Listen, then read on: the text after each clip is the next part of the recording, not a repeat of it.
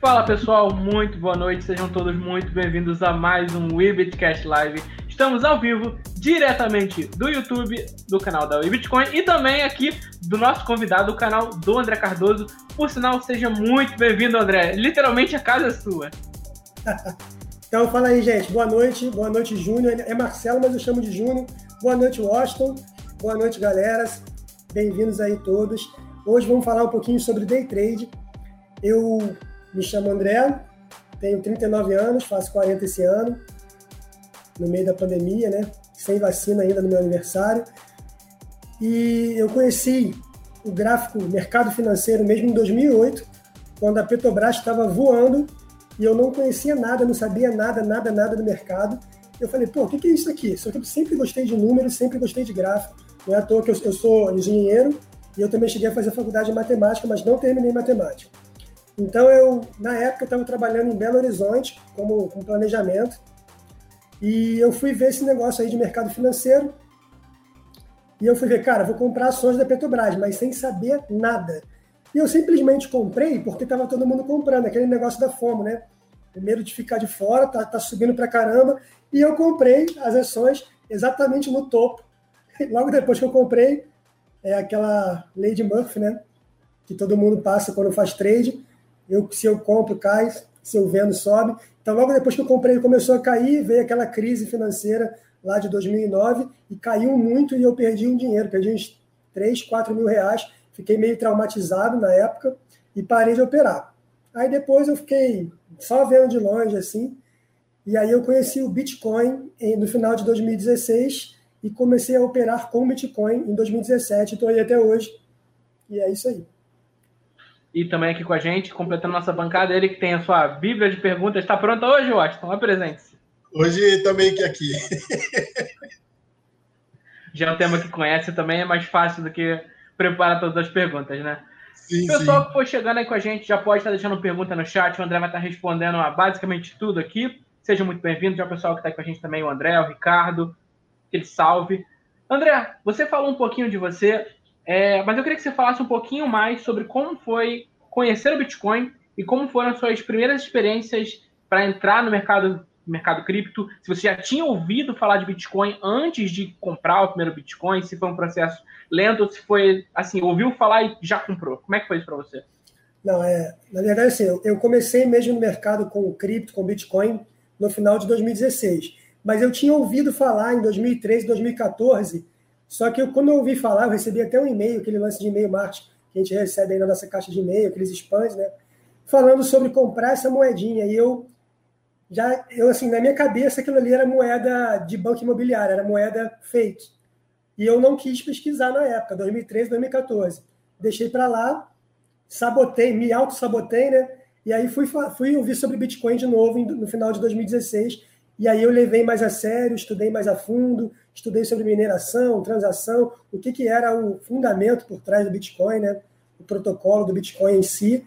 E aí, cara, foi amor à primeira vista. Realmente a tecnologia é muito atraente, principalmente para a gente que gosta de tecnologia, gosta desse lance de internet, dessas coisas do tipo, né? Tá certo. Uh, Washington, sua primeira pergunta no programa de hoje curiosidades. É, como que você pegou aprendizado? Que, como que você fez para poder fazer os seus primeiros entrar no mercado mesmo, é, propriamente dito, na parte de conhecimento para poder fazer trade? Você foi à procura de algum um site ou você foi lendo sobre o mercado tradicional e, e aplicou no, no mercado cripto? Como que foi? Ótima pergunta. É, na época, eu estava vendo sobre trade e em 2017, operar com Bitcoin era muito fácil, que ele estava totalmente altista. Era só você comprar, que daqui a um tempinho, um dia, uma semana, estava mais, mais alto o preço, né? Que ele foi até a alta histórica dele em 17 de dezembro de 2017, eu lembro até hoje. Então, em 2017 estava super comprado, a gente estava operando bem, mas na sorte, eu, eu tinha muito pouca experiência em operação com cripto. Aí eu comprei um curso, é um curso de trading que ensinava Forex. Apesar dele ensinar Forex, era um curso de análise técnica, então falava tudo sobre suporte e resistência, linha de tendência de alta, de baixa, indicadores técnicos, e também falava das plataformas e das ferramentas no Forex. Curiosamente, eu nunca operei em Forex, apesar de ter feito um curso em Forex. Eu já operei em ações na B3 e já operei, já operei não, eu opero todos os dias em cripto.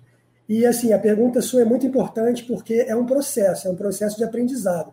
No começo você pensa uma coisa, hoje, quatro anos depois, a minha cabeça é totalmente diferente da cabeça que eu tinha lá em 2017. O Júnior chegou a operar comigo em 2017 ou 2018, Júnior? Foi. Acho que foi início de 2018. A gente pegou o início do mercado baixista. Pois é. Então, o Júnior começou também a operar, a gente começou a operar junto em 2018. O interessante, cada um tem um perfil. E ele já teve um perfil de fazer o, o famoso tape reading, que ele fazia sem saber que era tape reading, que é justamente você ver o book e você ver onde tinha suporte e resistência de ordens compradoras e vendedoras no book. Isso é muito interessante. E ele teve essa sacada sozinho, sem assim pesquisar e ver como é que fazia, entendeu? Então cada um vai ter um processo de aprendizagem. Hoje na minha cabeça é completamente diferente. Lá no começo eu operava muito contra a tendência, eu achava que tinha que bater na resistência, operar contra a tendência para operar vendido, bater no suporte, quero operar contra a tendência para operar comprado. E hoje não, hoje a minha cabeça assim, 75, 80% das vezes eu opero a favor da tendência, com vários e vários e vários setups diferentes. Eu, às vezes, assim, não gosto de ficar num setup só, porque não tem nenhuma estratégia que funcione o tempo todo durante anos e anos. Então, são as estratégias elas vão se modificando ou vão se aperfeiçoando. Então, eu tenho várias contas diferentes, cada conta eu uso uma estratégia diferente. Eu não uso a mesma estratégia. Mas sim, é um processo de aprendizado. Então, você vai evoluindo conforme você vai operando além do que você aprendeu na técnica, você evolui. Eu sempre falo, são três pilares no trade. Primeiro pilar é a técnica, você tem que saber a técnica. Segundo pilar, gerenciamento de risco, muito importante, a maioria sabota isso. E terceiro pilar, gestão emocional, que também é tão importante quanto esses três. E a maioria das pessoas, ela entra no mercado sem saber essas duas últimas partes. Ele faz um cursinho no YouTube, faz um cursinho de análise técnica, e entra sem gerenciamento de risco e sem emocional. E aí toma no mercado, entendeu? Uh, a gente tem pergunta aqui do chat, mas daqui a pouquinho eu passo. Quero fazer uma pergunta antes. O André comentou sobre a questão emocional, e você deu agora um relato de como era em 2017, 2018.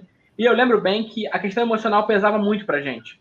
É, eu quero que você fale um pouquinho sobre o que, que mudou nesse tempo para você, por exemplo, em 2017 a gente viu o Bitcoin atingir o pico e depois ele caía e a gente ficava numa expectativa de que não, ele vai voltar, ele vai se recuperar. E na verdade levou dois anos para ele conseguir se recuperar. O que mudou de lá para cá para você se entender como um trader melhor e lidar com essa questão emocional? E se você acha, essa é a segunda pergunta, que as pessoas podem entrar na mesma onda do que foi em 2018, de não conseguirem segurar uma correção, de esperarem uma alta infinita, uma alta para sempre? Então, na sua pergunta, já está meio que a resposta. Você falou da expectativa. O lance é você não ter expectativa e você ter um sangue frio de você sair da operação quando tem que sair da operação. Então, um, um ponto importante: o stop loss. Tem gente, até hoje, tem um cara aqui num grupo aqui de WhatsApp, o cara fala que é profissional de trading e ele não usa stop. Ah, eu não uso stop porque eu estou operando em spot. Depois eu posso é, falar para vocês o que é spot, o que é mercado futuro, tal, essas coisas. Mas assim, o spot é o mercado à vista, é o mercado normal que você compra e vende moedas na Binance, por exemplo. Então, eu estou operando spot, não é alavancado, então eu posso operar sem stop. Não, cara. Não, por que, que não? Se você compra agora, hoje está, sei lá, 200 mil reais para você comprar Bitcoin, e você comprou agora, não vou usar stop não, porque senão eu vou ser estopado e eu vou perder. Se o mercado der uma, um revés aí e reverter e ele for lá para 100 mil, cair 50%, você, se você não está usando stop, você vai ficar preso na operação. E aí o emocional entra. O cara que não está usando stop, caraca, e agora? E às vezes fica preso meses, às vezes anos e às vezes para sempre. Às vezes o preço nunca vai voltar onde ele comprou ou onde ele vendeu. Então, o lance do emocional, um ponto importantíssimo é o stop que você tem que usar. Um trader que se quer viver de trading tem que usar o stop. E o outro ponto do emocional da expectativa é o seguinte: você tem que pensar o seguinte: existe uma lógica por trás da sua operação. A sua operação não é uma aposta, não é um chute. Não é uma moeda que você joga para o alto e aí vai, você tem 50% de chance de acertar ou errar. Uma margem de erro 55, 45. Não é isso. Existe uma lógica operacional que você tem que testar e você fazendo esse teste, e aí tem várias ferramentas, TradingView, por exemplo, para você fazer esse teste, você faz na conta demo e você faz 10 operações, 100 operações e vê quantas você acertou. Isso se chama um backtest manual, entre aspas, porque existem backtests automáticos de robôs e tal. Mas você pode fazer um backtest manual para você testar a sua estratégia. Se a sua estratégia está validada, e aí você tem que seguir a sangue frio. O problema, Júnior, é que a maioria das pessoas não segue a sangue frio. O emocional abala, e aí ó, você comprou agora em 200 mil. Você colocou um stop a 190 mil, 10 mil reais de diferença. E aí, teoricamente, você vai colocar um alvo duas vezes a distância do stop, 20, é, 20 mil, 220 mil. Aí chega a 210 mil, você já está ganhando a operação, o que, que você faz? Cara, estou com medo de voltar, vai e vende. Isso significa alfaçar. O cara alfaçou e o alfaçar nada mais é do que o emocional que você foi engatilhado e fez com que você tomasse uma atitude contrária ao seu trade.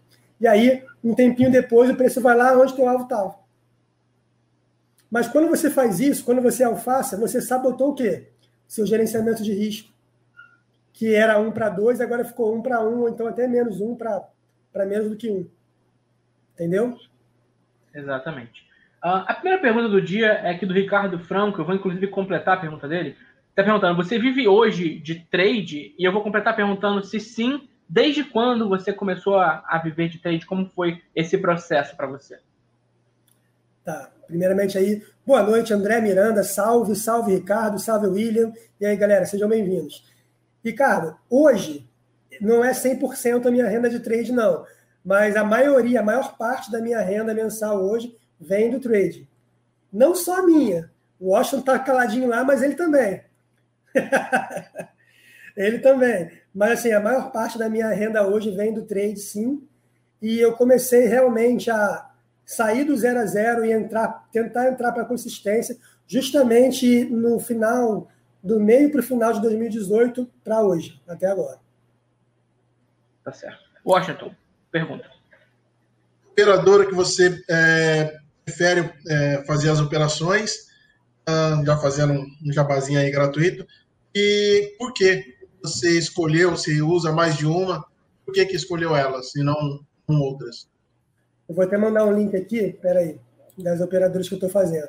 Mas eu opero em duas plataformas hoje, principalmente: BitMEX e Binance. A Binance é a maior de todas, é a maior corretora do mercado cripto hoje, atual. Então, ela dá uma credibilidade, ela dá uma confiabilidade para a gente operar. Tem liquidez, tem um monte de coisa legal. E a BitMEX, por causa do operacional. O operacional dela é muito fácil de mexer. Você arrastar no gráfico as ordens, coisa que a Binance não tem ainda, é muito legal, é muito prático. Isso te facilita muito, até porque, na maior parte das vezes, eu sou day trade, eu não sou swing trade, que opera e depois de uma semana você vai ver o resultado. Geralmente, minhas operações elas fecham no mesmo dia. Então, é importante você ter uma agilidade para você clicar lá com o mouse e arrastar suas ordens. Então, eu, eu ainda gosto muito da Binance, da Binance não, da BitMEX. A BitMEX teve alguns problemas, o CEO dela teve um problema lá com a justiça, foi preso, não sei, alguma coisa do tipo. Mas eu continuo operando muito na BitMEX ainda, tá? É uma das minhas principais plataformas e também utilizo a Binance. André, eu queria te perguntar uma outra coisa aqui. Você, como trader, é, você é um cara hoje mais focado na parte gráfica, correto? Correto. Como é que você leva em consideração a questão fundamentalista quando você vai exercer seu trabalho de trader? Quando você senta na cadeira e fala, hoje eu vou trabalhar, vou fazer meus trades aqui. Você para para olhar as notícias do dia, você acompanha como está a questão institucional do Bitcoin. Como é que funciona para você? É, não, assim, eu não sou totalmente out, outlier de, de fundamentalismo, não. Eu gosto até, inclusive, de análise fundamentalista. Hoje mesmo, eu estava falando sobre um evento que aconteceu, que é fora do gráfico, que é o evento da Dogecoin. Uma tweetada do Elon Musk jogou 50% para cima. Isso é um evento fundamentalista. Isso não é um evento gráfico, entendeu? E não é a primeira vez, né? Não é a primeira vez, é totalmente manipulado, inclusive. Né? Mas é um evento fundamentalista. Por exemplo, Se você tem uma informação privilegiada que uma tal moeda vai ser listada na Coinbase e você consegue ter acesso a essa informação antes, pode comprar que as chances, tem que falar claro, bem claro isso, as chances, quer dizer probabilidade, as chances do preço subir depois que ela for listada, então depois da notícia aparecer que ela vai ser listada, são muito altas. E geralmente, quando isso acontece, aumenta 30%, 50%, às vezes dobra, às vezes 100%. Entendeu? Então acontece com a Coinbase, acontece com a Binance, acontece com um projeto que vai ser lançado na Launchpad da Binance. Então tem que ficar ligado, principalmente no Twitter, tá? Hard fork, vai ter um hard fork tal de alguma coisa. Fica ligado aí, porque pode ser que tenha um pumpzinho da moeda. Ou um dump, dependendo da notícia também. Mas eu, particularmente, eu não sou 100% grafista, não. Eu gosto da análise fundamentalista. Mas você entende que isso é mais uma coisa pessoal sua? Ou esse papo de que day trade ele ignora os fundamentos é, é balela? Não, isso é perfil de cada trader, tá? Tem, eu conheço muito trader que não que ignora 100% fundamental, o fundamentalismo. É 100% grafista, entendeu? E tem um trader grafista que respeita, não, legal, eu, eu não uso, mas eu considero respeito. E tem o cara que, inclusive, tira onda, não, isso aí não presta o, os preços descontam tudo, que é uma máxima do, da teoria de Dow, né? E, só que não. A gente vê que uma notícia antes, ela influencia no preço, entendeu? Então, eu, eu gosto, eu sou, particularmente eu gosto, mas tem muito trader que não considera não. Mas isso não é regra não, Júlio, não é regra. Você pode até falar com mais propriedade do que eu sobre isso, mas, por exemplo, muito recente, estamos falando de uma semana atrás, não é nem notícia, é um, um pequeno fato. Elon Musk vai ao Twitter muda a bio e escreve hashtag Bitcoin. Não é nada muito significativo, mas imediatamente o Bitcoin sobe 4 mil dólares. Acho que é complicado ignorar isso como um fator que impacta na operação, não é? Exatamente. Se você tem acesso a essa informação, principalmente antes do pump, cara, ignorar isso é. Não vou, não vou falar imprudente, não, mas você está perdendo uma oportunidade. Hoje, hoje, ele só escreveu no tweet dele sem contexto nenhum. Ele só escreveu Dogecoin. Às 4h35 da madrugada. 4h40 subiu 50%. Cinco minutos depois. E, e, o pior é que eu não enxergo o Elon Musk como um cara fazendo isso para lucrar. Porque o pessoal que acompanha ele sabe que ele é bem, vamos dizer assim, bem zoeiro. E o cara é o cara mais rico do mundo. Ele ultrapassou o Jeff Bezos. Eu não acho que ele tá fazendo lucrinhos com Dogecoin. Eu acho que ele tá fazendo meme, tá fazendo piada com a internet. E o povo tá pumpando a moeda. É basicamente isso. Washington, sua próxima pergunta. É, e até só para complementar, ele trocou Dogecoin, deu, falou que não ia mais usar o Twitter, deu três tweetadas, Dogecoin cara, subiu, que foi que é uma beleza, mas fazer o que, né?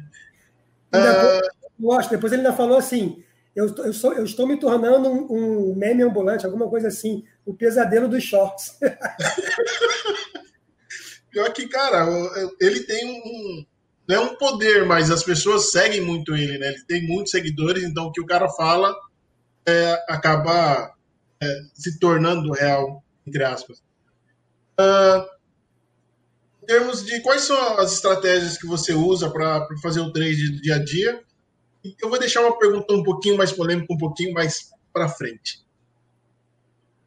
Tá, então a estratégia principal é o seguinte: Hoje, a que eu estou usando atualmente, que eu mostro na live todos os dias, é, a estratégia é operando a favor da tendência. Eu tenho que pensar que tem pessoas que estão escutando e não estão vendo, né? Então vamos lá. Operando a favor da tendência e pegando a compra no pullback. Como assim no pullback, André? Você vai identificar sempre topos e fundos, suportes e resistências, né? Dependendo de como for, linha de tendência de alta, de baixo e tal. Então, tem uma resistência X o preço foi rompeu essa resistência. A partir do momento que ele rompeu, ele ativa o meu primeiro gatilho, meu primeiro critério. Como assim, André? Depois que ele rompeu a resistência, eu vou esperar ele fazer um pullback, ou seja, uma pequena correção, para comprar, para ela continuar subindo. Mas aí onde que você compra? Aí eu uso as médias, eu uso as médias exponenciais. A gente chama de EMA, né? Exponential Moving Average. Então tem a EMA 21 que eu uso no gráfico, a EMA 89 e a EMA 200. A principal de todas é a EMA 200. Eu posso comprar quando bater na EMA 21, depois que ele rompeu, ou quando bater na EMA 89, depois que ele rompeu. Tá? Isso no pullback. Ele subiu, ele vai cair. Quando ele cair e bater na EMA, eu compro. E aí eu compro, aí eu posiciono outras ordens embaixo, posiciono meu stop e posiciono meu alvo. Se ele, sei lá, por algum motivo acabar descendo, você coloca outras ordens de compra abaixo? Até o, meu, o limite do meu gerenciamento de risco. Você tem que operar sempre dentro do seu range de risco. Esse aqui é o máximo que eu posso perder nessa operação, tá? Então esse aí é o tem, a gente faz um stop técnico junto com um stop lá que a gente tem que calcular exatamente quanto que a gente pode perder naquela operação. Tá bom? Então é sempre dentro do gerenciamento de risco. Se descer mais que esse gerenciamento de risco, você stopa a operação, você perde a operação e bola para frente, vamos para outra, outro próximo trade. O que, que acontece? Uma pergunta, essa pergunta é muito interessante, Lost. O lance é a consistência. Você tem, por isso que eu falo tem que fazer teste. Pega o Trading View. Essa estratégia eu posso mostrar depois num vídeo aqui, eu posso até mostrar aqui ao vivo se vocês quiserem. Pega o Trading View, faz no demo, volta lá no Trading View e vai fazendo no gráfico de um minuto mesmo, se você quiser, ou no gráfico de uma hora, que é o meu gráfico que eu opero bastante também no Day Trade. E aí você faz exatamente essa estratégia que eu falei. Faz pelo menos 20 vezes sendo, sendo sempre que o seu risco, a distância do risco do stop vai ser menor do que o teu alvo de preferência 1 para 2 ou 1 para 3, mas no mínimo 1 para 2. Então, ou seja, se você perde 100 reais, você está arriscando ganhar 200. E você faz 20 vezes e você vai ver das 20 vezes quantas que você vai ganhar. Se você ganhar 10 e perder 10, com esse gerenciamento de risco, você está no lucro. Entendeu? Mas você tem que testar, você tem que validar a estratégia antes. Essa estratégia já é uma estratégia validada por mim. Eu validei essa estratégia fazendo 100 operações antes e ela deu uma assertividade de 63 ou 64%, alguma coisa assim. Vou passar aqui mais uma pergunta do chat. Você tem alguma moeda favorita para operar, além do BTC? Para operar é TH, Ethereum eu acho que eu fiz mais lucro, assim, pelo menos mais vezes na Ethereum do que no Bitcoin, na verdade. Eu gosto muito de operar na Ethereum. Inclusive, eu estou numa operação aqui, nesse momento, na Ethereum, que ele está corrigindo de novo, mas eu estou operando na Ethereum nesse momento, mas eu gosto da Ethereum. Para operar. Mas é de longa data ou é por causa da alta recente da Ethereum? De longa data, desde quando eu comecei a operar mesmo de verdade, no 2018, assim, Ethereum. Para operar, operar, operar. Para rodar, não. Para rodar são outras para operar, fazer trade mesmo, é TH. Tá certo. André, eu queria que você falasse um pouquinho para a gente sobre seus maiores ganhos e suas maiores perdas em operações individuais no day trade. Delicado, vamos lá. Minha maior perda na época foi cerca de 5 bitcoins num, num dia. Num dia eu perdi 5 bitcoins e na época isso equivalia, não, não lembro, tá? mais ou menos algo em torno de 50 mil reais, alguma coisa assim. Mas na época era 5 bitcoins. 50 mil ou 40 mil, acho que era um pouquinho menos. Mas, cara, eu fiquei bem abalado, era uma banca que tinha 10 bitcoins, e de cara, assim, eu estava com o gerenciamento de risco errado, e no emocional, num gatilhozinho do emocional que eu tirei a minha saída, já era. Foi exatamente onde reverteu. E para não perder tudo, eu tive que estopar metade da banca. Então eu perdi, eu perdi mais ou menos 5 bitcoins, que foi 55%, 60% do, da minha posição toda. Mais ou menos. E o meu maior ganho, meu maior ganho foi foram dois bitcoins, mas esses dois bitcoins já foram algumas vezes, não foi uma vez só. Eu já ganhei dois bitcoins pelo menos umas três vezes. E uma dessas três foi há pouco tempo, então teve uma, um valor considerável em Bitcoin. Tá certo. Washington, próxima pergunta. Desculpa aí que eu dei uma risada aqui, mas é porque eu li uma coisa ali no chat. É. O orégano econômico. Ótimo é. nome, por sinal. Foi boa essa, orégano. É, você Rapidinho, fala... deixa eu cortar o Wash aqui. A produção tá me cobrando aqui no meu ponto que o André tá clicando a caneta e fica ruim pro pessoal ouvir depois. uh, você fala muito do psicológico. Como que você trabalhou o seu psicológico? Como que você conseguiu ter essa é, como que eu posso dizer? Conseguiu ter essa calma hoje que você opera? Exatamente no erro. Quando você erra, esse erro, essa, esse lote que eu tive de 5 bitcoins, que era uma banca de 10, foi exatamente a virada de chave do meu psicológico do meu gerenciamento de risco. Eu pensei para mim, cara, de, de, jeito nenhum, eu não posso nunca mais cometer um erro que eu cometi. Então, se eu tiver que sair da operação com, com um lote que seja de, nessa época, de 10%, que seria um Bitcoin, você assume a perda.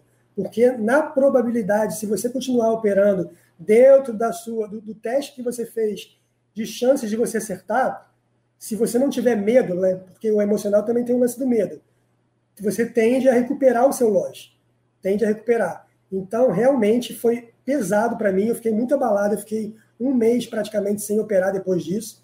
Depois eu voltei aos pouquinhos, mas foi uma, uma coisa que me fez aprender. Foi um gatilho em mim que virou, uma chave que virou. Eu não posso mais cometer esse erro. Foi um erro dos dois. O meu emocional me fez sabotar o meu gerenciamento de risco. A técnica já tinha ido por água abaixo, ferrou com tudo e eu perdi metade da banca.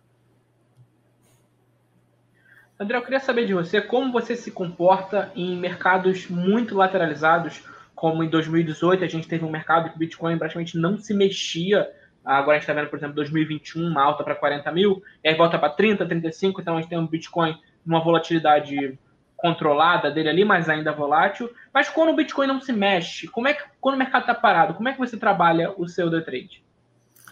Então, quando está muito parado, muito lateral, eu não, eu não gosto muito de operar. Então, eu não gosto muito de operar.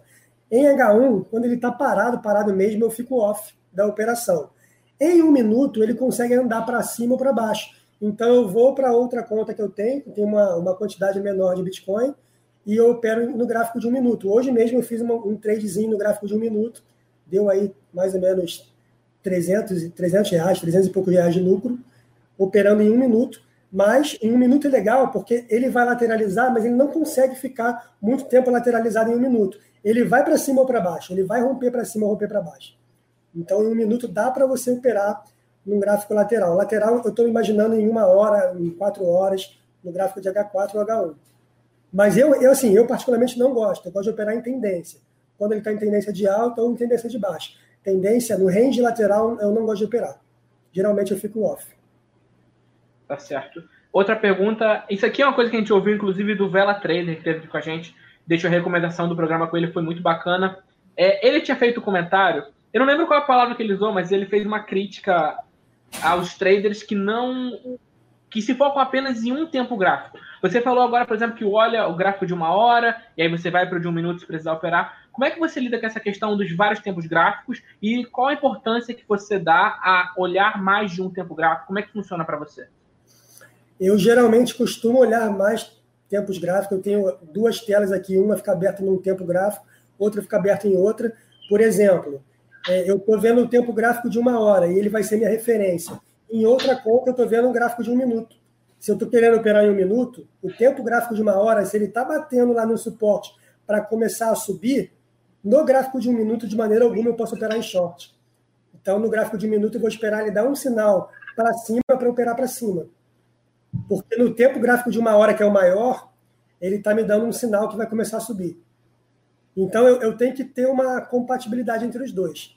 Isso é, tem uma coisa que eu não falo muito durante as lives, mas é uma coisa que eu uso sim. Eu utilizo mais de um tempo gráfico para operar, para analisar também. Vira e mexe, estou analisando em H1, H4, às vezes no diário, às vezes até no semanal, entendeu? Mas para operar eu uso mais o H1 e o 1 minuto. No H1 eu não uso geralmente tempo de referência, não. Eu já tenho mais ou menos o gráfico aqui do diário do Bitcoin, para onde está, para onde não está mas a minha referência é mais para operar no gráfico de um minuto, eu uso o H1. É, em alguma circunstância você usa o gráfico diário ou semanal, ou ele não entra no escopo de trabalho do day trader?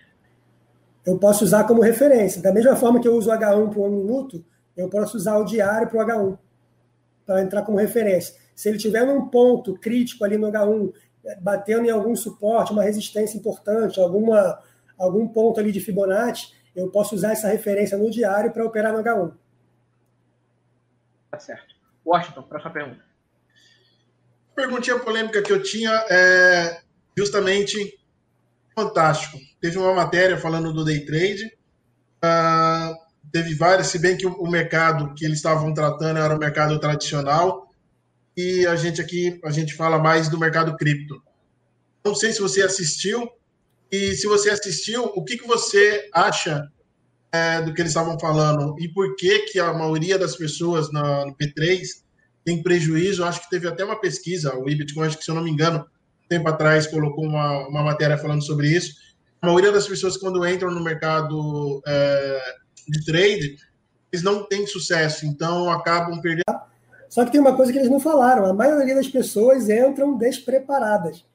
Elas fazem um curso ou então vê um vídeo no YouTube, alguma coisa do tipo, e acham que estão prontas para o mercado. Então, a maioria são pessoas que não têm preparo. Você não pode fazer essa estatística, por exemplo, de traders profissionais. Eu queria ver um estudo, inclusive, sei lá, da CVM, de alguém, do FGV, não sei, falando sobre qual é o percentual de traders profissionais em relação a ganhos e perdas. Esse estudo eu queria ver. Quando ele fala 90% dos day traders perdem, quando ele coloca 90%, ele está colocando 90% do todo. E o todo, a maioria é, é composta por pessoas que entraram há pouco tempo no mercado, ou são amadoras, ou então não se prepararam para operar. Ok? Então, esse, esse é o ponto. E aí entra o lance dos pilares. A pessoa faz um, um cursozinho, vê um vídeo de análise técnica e acha que está pronta, mas, cara, o, o risco e o emocional, ele é muito mais importante do que a técnica, se não mais importante. E eu tive que aprender isso a duras penas. Eu aprendi perdendo. Eu aprendi tomando na, na cabeça mesmo, remando lá e tomando essa onda na cabeça, perdendo cinco bitcoins. Mas aprendi. Então, as pessoas, às vezes, elas têm que procurar um, um tipo de conteúdo que ensine também a gestão de risco e a gestão emocional. O trade não é só técnica. E as pessoas acham que é. O outro problema é psicológico do ser humano. A maioria das pessoas, infelizmente, também, não, se fosse só ambição, mas não é ambição, a maioria é gananciosa. A maioria, elas caem no, no, no canto do dinheiro fácil. Aí eu vou ficar rico rapidamente, eu vou entrar com dinheiro em uma semana, eu vou dobrar meu capital e entra e cai naqueles contos do vigário falando que promessas de ganhar 1% ao dia. Não existe isso, pessoal, não existe. Então, é o ponto é exatamente esse. As pessoas, muitas vezes, são muito gananciosas e são essas pessoas que geralmente perdem no day trade fazendo essa estatística feia aí para gente. Queria fugir um pouquinho desse tema, dessa parte mais técnica, perguntar um pouquinho mais relacionado à vida do day trader Queria que você faça a sua rotina, André. É, como é que funciona o trabalho de um day trader profissional, pelo menos na forma como você faz, como você enxerga? Você opera quando dá vontade? Você tem um horário estipulado para estar tá sentando na cadeira e fazendo as análises? Como é que funciona para você? É, no, no, meu ponto, não. No meu ponto, eu tenho outros trabalhos, né? Eu tenho outros projetos aqui que eu toco também. Então, o day trade ele tem horários meio que específicos. Quando eu acordo e tal, não sei o que, eu, eu faço trade eu geralmente faço um trade de um minuto, eu faço análise.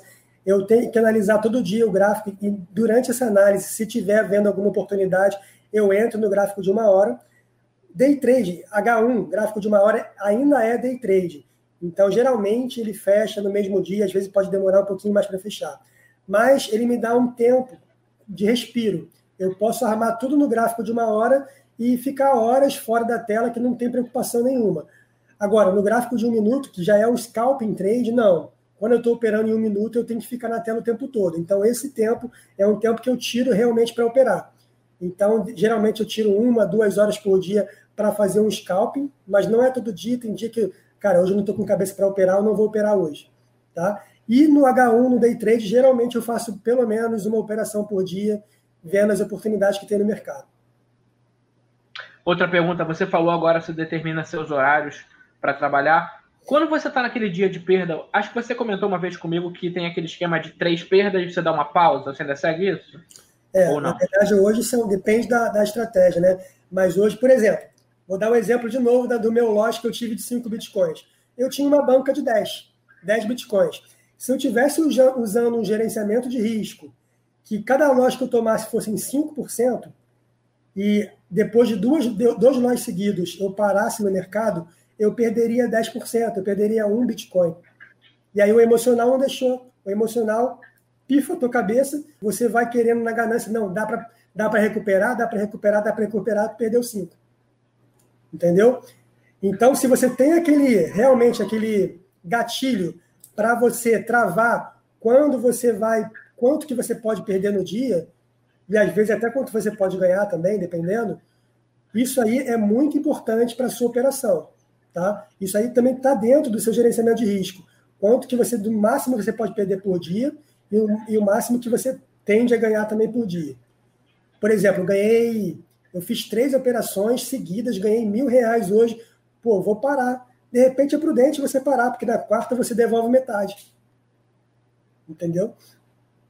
Eu acho que esse espaço é legal para fazer perguntas que normalmente o pessoal da live acaba não, não tendo ou não percebendo. Mas, por exemplo, André, como influencia o seu mindset quando você está numa sequência de ganhar muito e como influencia na sequência de que você perde muito. Modifica a sua forma, talvez não modifique a sua forma de operar, mas modifica a forma que você está sentindo o seu trade e a sua confiança, ou você consegue deixar completamente frio isso?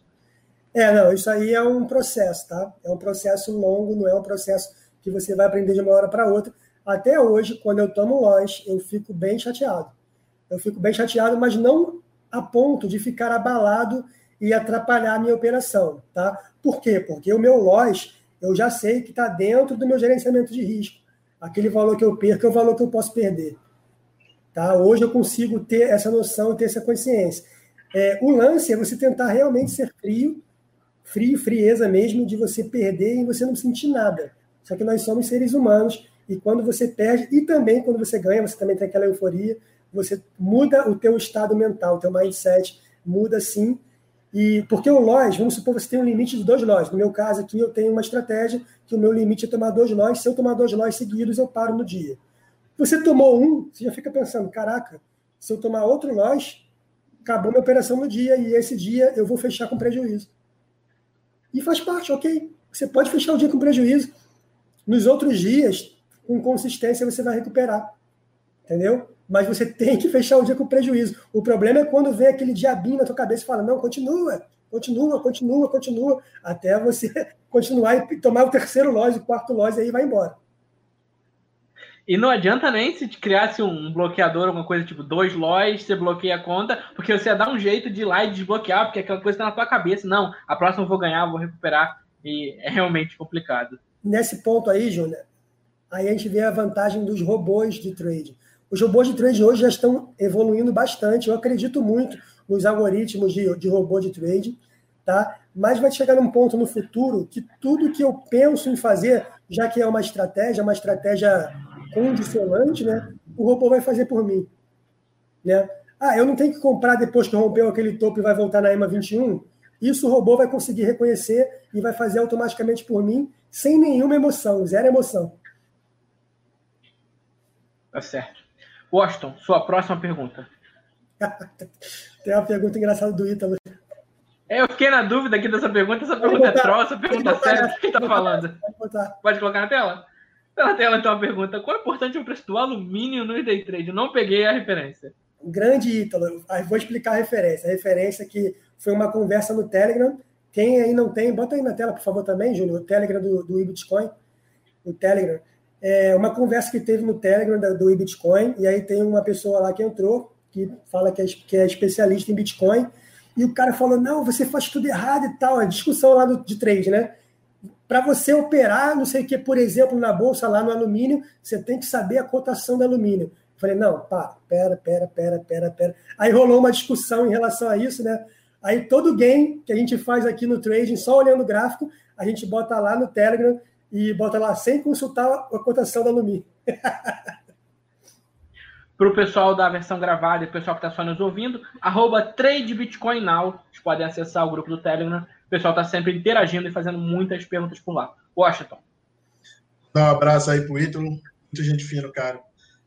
É... Por isso que você ajudar o seu psicológico, por isso que você tem duas contas, é que você aqui você opera um minuto, você falou que tem a conta separada da outra. Correto? Porque tem outro fator psicológico aí em relação ao minuto, mas isso aí é meu, tá? Isso é meu, isso é pessoal.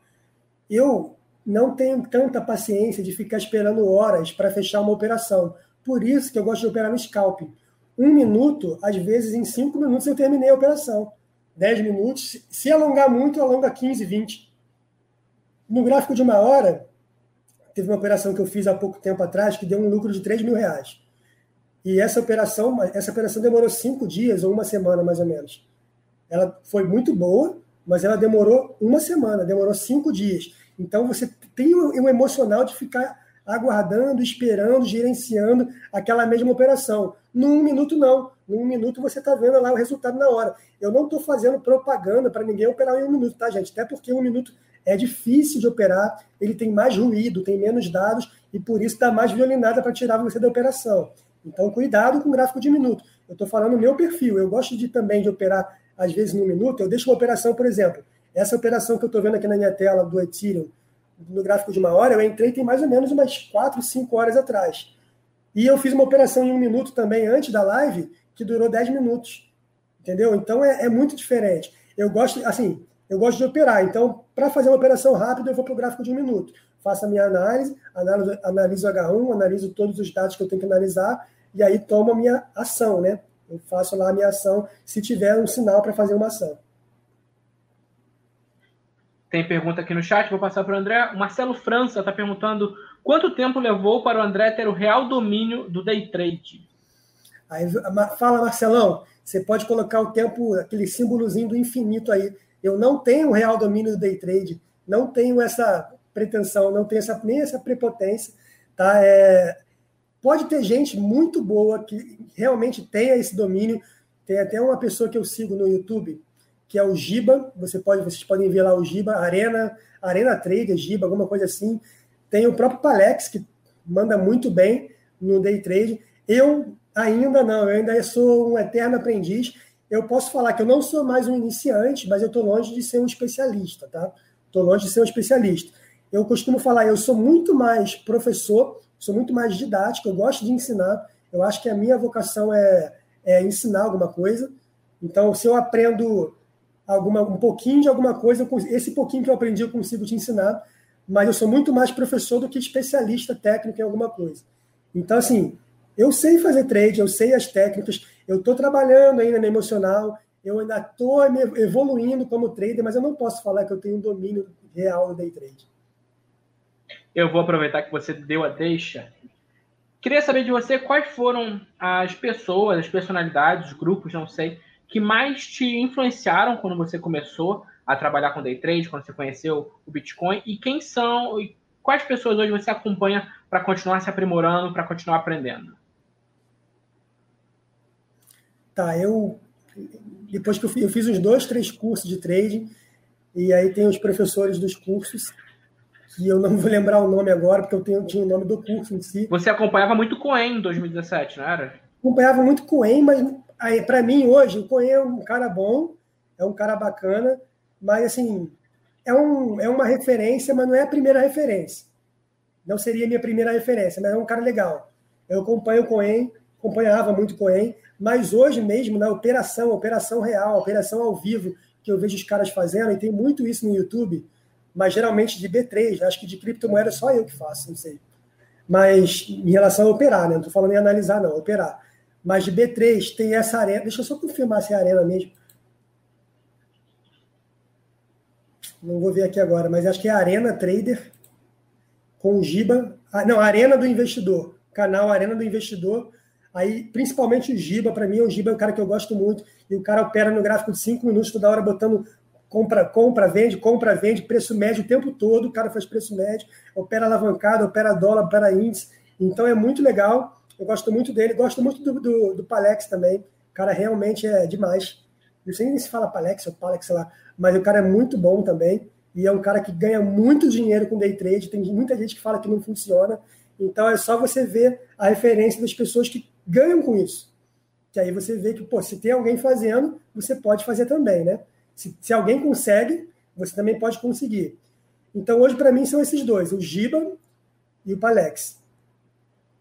Tá certo. Washington, 45 minutos de live. Dá tempo de duas perguntas suas. Você pode mandar uma na sequência da outra. E daqui a pouquinho a gente já vai estar tá encerrando por aqui. Passa muito rápido quando o assunto é agradável. Com você, Washington. Eu já pedi também, pessoal já clicar aí que está na live, clicar no, no, curtir aí, no seguir o canal, e, porque isso aí já é um feedback para gente. André, você falou em alavancagem. Você usa alavancagem para operar hoje em dia? Eu ainda uso, mas hoje eu alavanco bem menos do que eu alavancava. Quer dizer, a operação que eu faço em M1 eu alavanco mais, eu estou alavancando até 10 vezes. Agora, as operações que eu faço em H1, no, no gráfico de uma hora, em filtros eu alavanco em duas vezes, e no spot não tem como alavancar, mas eu opero no spot também. Mas eu alavanco sim, duas vezes no, no futuros e no minuto, geralmente, em cinco vezes ou dez vezes. Você falou também que faz é, análise na TeamViewer, se eu não me engano. E é, você disponibiliza isso para o público? Você só faz análise ali e para uso pessoal? Não, na verdade, lá é uma plataforma que todo mundo que posta lá é justamente para o pessoal ver, entendeu? O pessoal que vai lá no TradingView entra lá no perfil. Deixa eu ver se eu consigo botar o perfil para vocês. Eu não estou conseguindo comentar aqui. Vou, vou, vou colocar aqui para vocês o perfil aqui do público.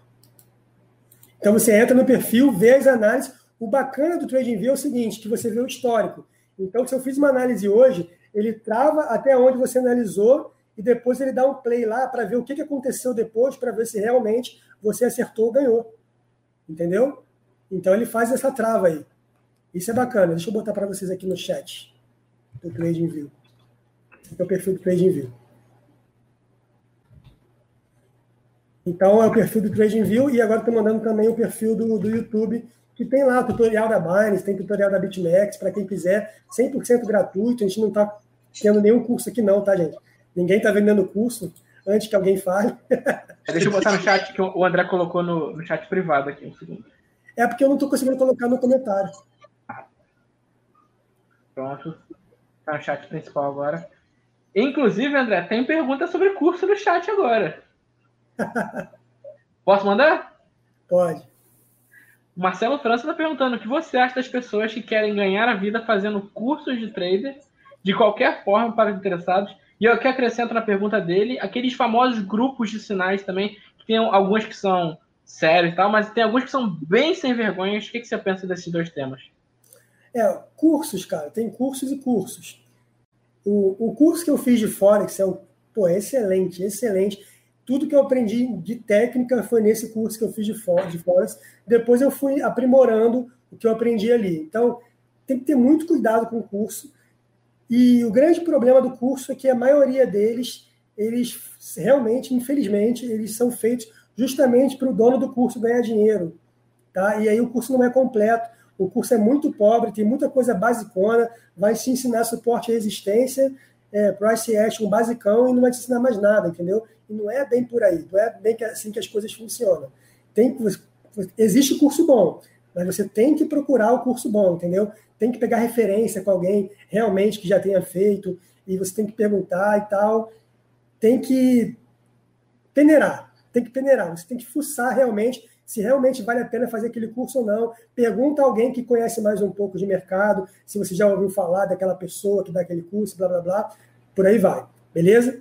Em relação aos sinais, cara, eu particularmente não gosto. Não gosto. Hoje não gosto, tá? Eu acho que é uma coisa muito. Dá o peixe, entendeu? Muito dar o peixe, e é uma coisa que também tem muita responsabilidade. E o cara pode simplesmente copiar. Hoje tem robôs que dão sinais, e aí é um pouquinho menos pior, porque o robô automaticamente entra pela API e ele opera para você na sua conta. Aí é menos mal, porque aí é uma coisa que o robô está fazendo automático e você não tem trabalho nenhum, mas aí muda um pouquinho, um pouco de, de negócio, do business, né? Mas em relação a sinais, sinais mesmo, eu particularmente não gosto de sinais. Eu acho que o, a proposta, tanto do trading principalmente do trade com criptoativos, tem que ser educativa. Ela tem que realmente mostrar como é que você faz para você tomar para você a sua responsabilidade de operar. Entendeu? Eu não gosto muito de sinais, não. Apesar de que assim, a gente analisa e mal ou bem você pode interpretar como um sinal. Apesar de a gente falar e bater na tecla o tempo todo, a gente não dá nenhuma indicação de investimento. mas você está vendo ali ao vivo, na mesma hora, que está tendo uma análise ali e você vê onde que são os pontos de compra. A pessoa que quiser copiar por sua conta e risco, ela pode copiar, entendeu? Mas eu geralmente não gosto, eu não gosto de sinais. Últimos minutinhos da live aqui. Antes de eu passar para o André, a última pergunta que vai ser sobre dicas para quem estiver iniciando no day trade. Washington, você quer fazer mais alguma pergunta para o André? Uma pergunta rápida, naquele estilo? Uh, acho que é só uma observação que o André ele faz a análise também no, no site Bitcoin. Quem quiser pode ver a, a, análise que ele fez. E, se eu não me engano, acho que tem no YouTube também, né? Tem no YouTube. Geralmente eu faço no YouTube e já boto lá no Bitcoin. E também gostaria de agradecê-lo aí, porque eu comecei a ver os vídeos dele e hoje eu opero justamente por causa dele. É isso aí, pessoal. É mais um agradecimento mesmo. E, e vamos que vamos. Obrigado. Obrigado, Júlio. Eu tenho uma pergunta, Júlio. Ô, Washington, você hoje vive de trade? Cara, eu fui forçado, porque é, eu trabalhava numa empresa, essa empresa fechou. Não, fechou não, minto. É, eu fui mandado embora com essa crise e eu já fazia é, um tempo atrás, eu já comecei, acho que foi em 2000, foi em 2019. Eu fazia trade e mais teste, não era com valor é, era com valor, acho que se eu não me engano, de 3, ali equivalente a 3, 3 reais. Eu ficava fazendo trade o dia inteiro. E isso foi muitas vezes, muitas vezes. É, e com isso eu consegui trabalhar meu psicológico. Hoje em dia ele não está top, mas é, eu consigo me controlar mais. Uh, seguindo as dicas do André. E graças a Deus hoje eu estou me segurando através do trade. Perdi o emprego e estamos aí, né? Muito bem, parabéns. Obrigado. Isso aí. André, pra gente fechar, sou iniciante no day trade, acabei de conhecer o mercado de criptomoedas, me interessei. Vale a pena entrar? É a primeira pergunta. Vale a pena estudar e aprender sobre day trade? E se a resposta for sim, quais são os primeiros passos? Como a pessoa conduz isso? Tá, primeiro, para mim, né? Isso aí é sou suspeito para falar. Para mim, claro que vale a pena. Dá para realmente ganhar dinheiro com isso e não tem o lance de perfil. Se você estudar, estudar mesmo. O lance é estudar. Ah, o curso. Tem curso ruim? Tem, mas tem os escondidos, tem os cursos bons. E vale a pena fazer esses cursos, sim. Ok? É, primeira dica: o cara entrou, já sabe, ele tem que primeiro mexer nas plataformas. Ele sabe comprar Bitcoin, sabe vender Bitcoin, sabe guardar Bitcoin numa wallet, sabe transferir, sabe o que é Ethereum, o que é gas, essas coisas. Então, um basicão das transações com cripto, eu acho que ele tem que saber para poder mexer com Bitcoin. Apesar que hoje está muito fácil, tá? Hoje você entra na Binance, por exemplo, com reais. Você pega em reais, faz um Pix, em menos de 10 minutos, em 5 minutos, teu dinheiro está lá e você já compra Bitcoin na Binance. Então é muito rápido. Então, primeiro você tem que saber mexer na plataforma e comprar Bitcoin e vender Bitcoin. Então, o lance da compra e venda é importante. Aquele, a mecânicazinha da plataforma você tem que saber. Segunda dica, e é, para mim a mais importante de todas, e a maioria das pessoas não faz isso. Conta demo. Conta demo não precisa ser na plataforma, pode ser no TradingView. Você abre lá o seu TradingView e você testa as suas operações. Você tem que treinar antes. Tem que treinar antes. Você tem Ninguém entra num jogo de futebol oficial, inclusive o Flamengo vai jogar daqui a pouco, sem treinar. sem treinar, ninguém vai entrar sem treinar. O cara tem que ter um treino, o cara tem que fazer um preparo físico, ele tem, tem que fazer o um condicionamento, entendeu? Você não vai entrar despreparado no mercado. Se você não está fazendo um teste, um backtest da sua estratégia, você está fazendo isso errado. Ok? Então, essa é a dica principal para quem está começando agora. E a terceira e última dica Gestão de risco e gestão emocional. Não sabote o seu risco e o seu emocional. Ah, André, eu não sei o que, é isso. Procura saber, procura na internet, procura no YouTube, vê se tem alguém explicando mais detalhadamente sobre isso. Mas isso é muito, muito, muito importante para você fazer trade. Isso aí é um pré-requisito para você fazer trade de maneira correta. É isso aí, o André invocou o Pix aqui hoje. Infelizmente, aí já não está aqui presente conosco para seus comentários sagazes. É uma pena, mas o Ricardo ele lembrou a gente do Pix. André, quero agradecer demais a tua presença aqui hoje no nosso programa. Essa conversa sobre day trade muito bacana, muito esclarecedora, muito didática, por sinal. Uh, as portas, obviamente, já estão abertas para um retorno, mas fica aqui o convite para você estar com a gente de novo conversando, seja sobre trade ou outros temas também. Assunto não falta. A gente não conseguiu falar nem sobre o Bitcoin. A 40... Olha o doutorinho ali, ó. A gente não conseguiu nem falar sobre o Bitcoin a 40 mil, porque é muita coisa, é muito assunto. Então, muito obrigado pela sua presença. Por favor, despeça-se do nosso público. Bom, eu que agradeço. Obrigado você, Júnior. Obrigado, Austin. Vocês foram muito bons, maravilhosos aí. Obrigado, galera, que todo mundo vem aí pela participação também. Vocês que comentam, principalmente no chat, cara, vocês são importantíssimos para a dinâmica das lives. Valeu, então, pelo comentário de cada um. Obrigado para vocês todos. E é isso aí, pessoal. Não tenham medo do trading, só estudem antes, não façam sem estudar. Grande abraço, galera. Washington, recadinhos finais e a sua despedida. E aí, pessoal, tudo bem? É... Espero que vocês tenham gostado da live. E vamos que vamos. E é isso aí, pessoal. É... As dicas aí foram dadas do André. É estudar, estudar e estudar e não ter medo do mercado. E o recadinho é curtir. Olha lá.